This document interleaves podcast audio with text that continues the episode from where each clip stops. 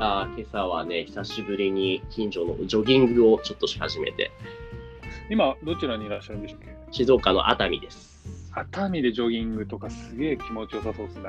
いいとこですね。結構傾斜は激しいんだけれどもね、うんその海も近いし、山もあるし、人気も結構あるし、面白いところですね。ああ、最高ですね。もしかもここの物件ね、そのお風呂に引けるお湯がもう源泉が出てくるんですよ。おお、はいはいはいうはんうん。だから家に、家で毎日お風呂、温泉に入れるんですよね。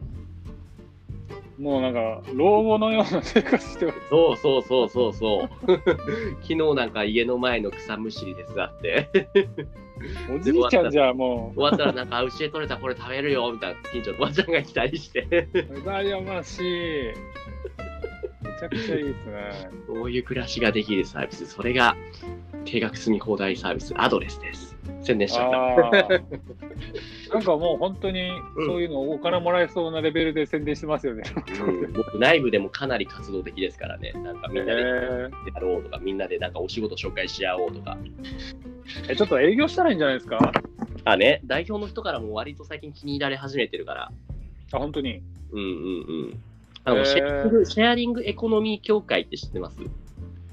ああ、ガイアックス、そうそうそうそう、元ガイアックはいスの人なんですよ、代表が。あ俺ね、一回だけ会ったことありますね、昔。サベサベットーさんって方。あ、違う、上田さんって方かな。あ、じゃあまた別の人かな。まあまあまあまあ。で、シェアリングエコノミー協会の理事だか会長だかはって理事さんかな。そうそう。まあ、こんな感じでいい暮らしを僕は今していますと。えー、ちょっとぜひスポンサーに。なると面白いですね。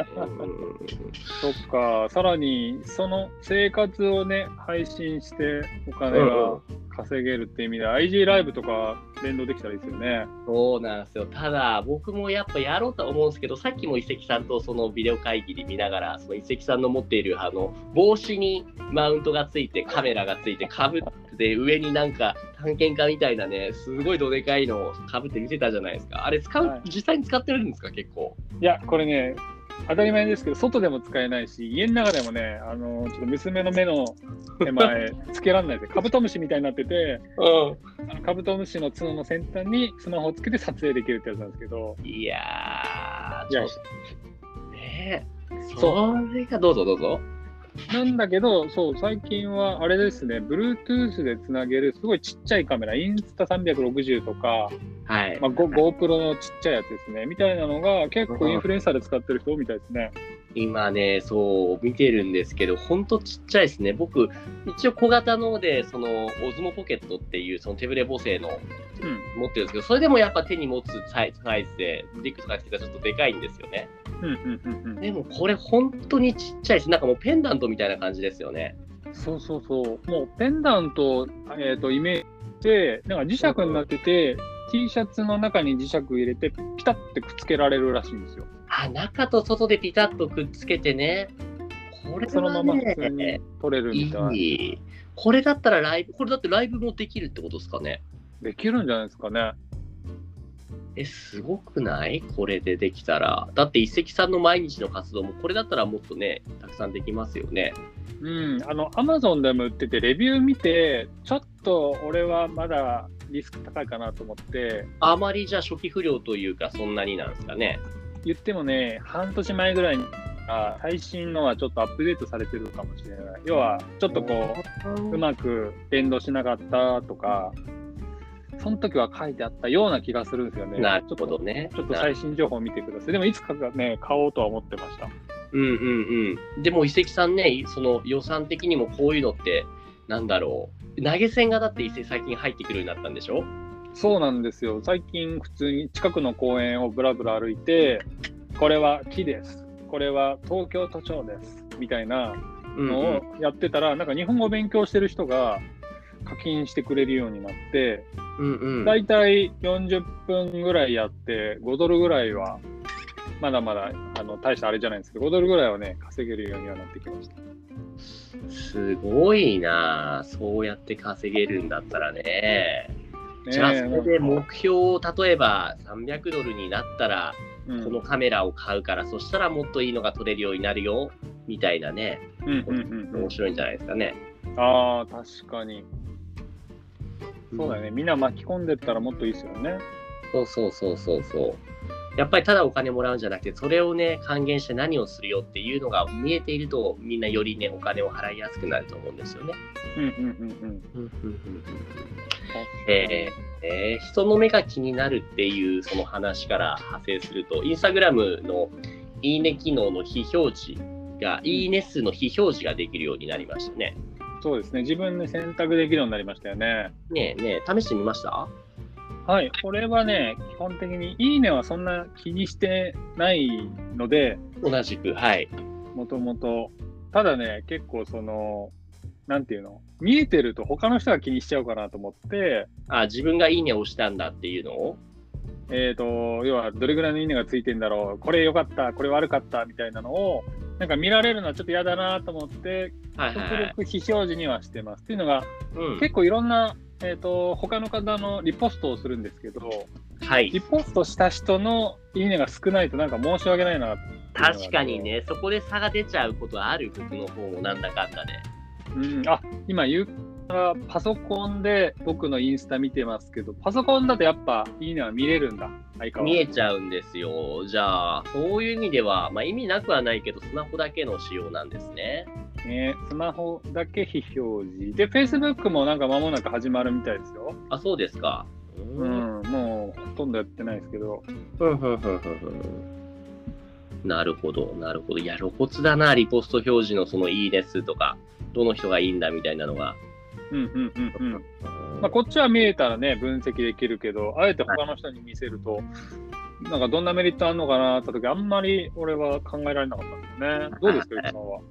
確かにね、確かにね、わざわざ見せなくてもいいのかもしれないですね。うん、なんか別にそこじゃないしっていうのはちょっとありますね。はいはいはいはい。あじゃあちょっと消してみようかな。うんうんうんうん。あとはコンテンツって意味だと最近ね、あの、ポッドキャスト今僕らこれやってはいるんですけども、その日本語を学びたい人向けのディスコードってあの、コミクローズドなコミュニティ、この番組でもよく話してるじゃないですか。はい。